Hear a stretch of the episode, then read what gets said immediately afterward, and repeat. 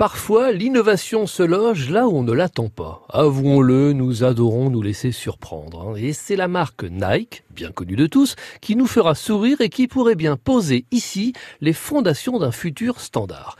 Imaginez que Nike a tenté de bannir les lacets de ses chaussures. Mais la marque n'a pas cherché à remplacer les traditionnels lacets par des scratchs, boutons pression ou autres systèmes de fermeture.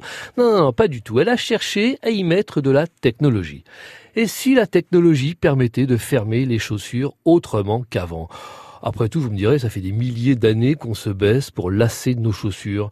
On en a un peu assez, non? On est au 21e siècle quand même. Alors il est temps, changeons et Nike inventa la chaussure connectée. Elle va tout simplement serrer automatiquement le pied. Et ce mouvement s'opère depuis une application sur son mobile. Donc, d'une certaine manière, il faudra passer par son mobile pour fermer ses chaussures. Alors, au début, ça fait un peu bizarre, mais notez qu'on n'aura plus à se baisser. Ça, c'est plutôt une bonne nouvelle.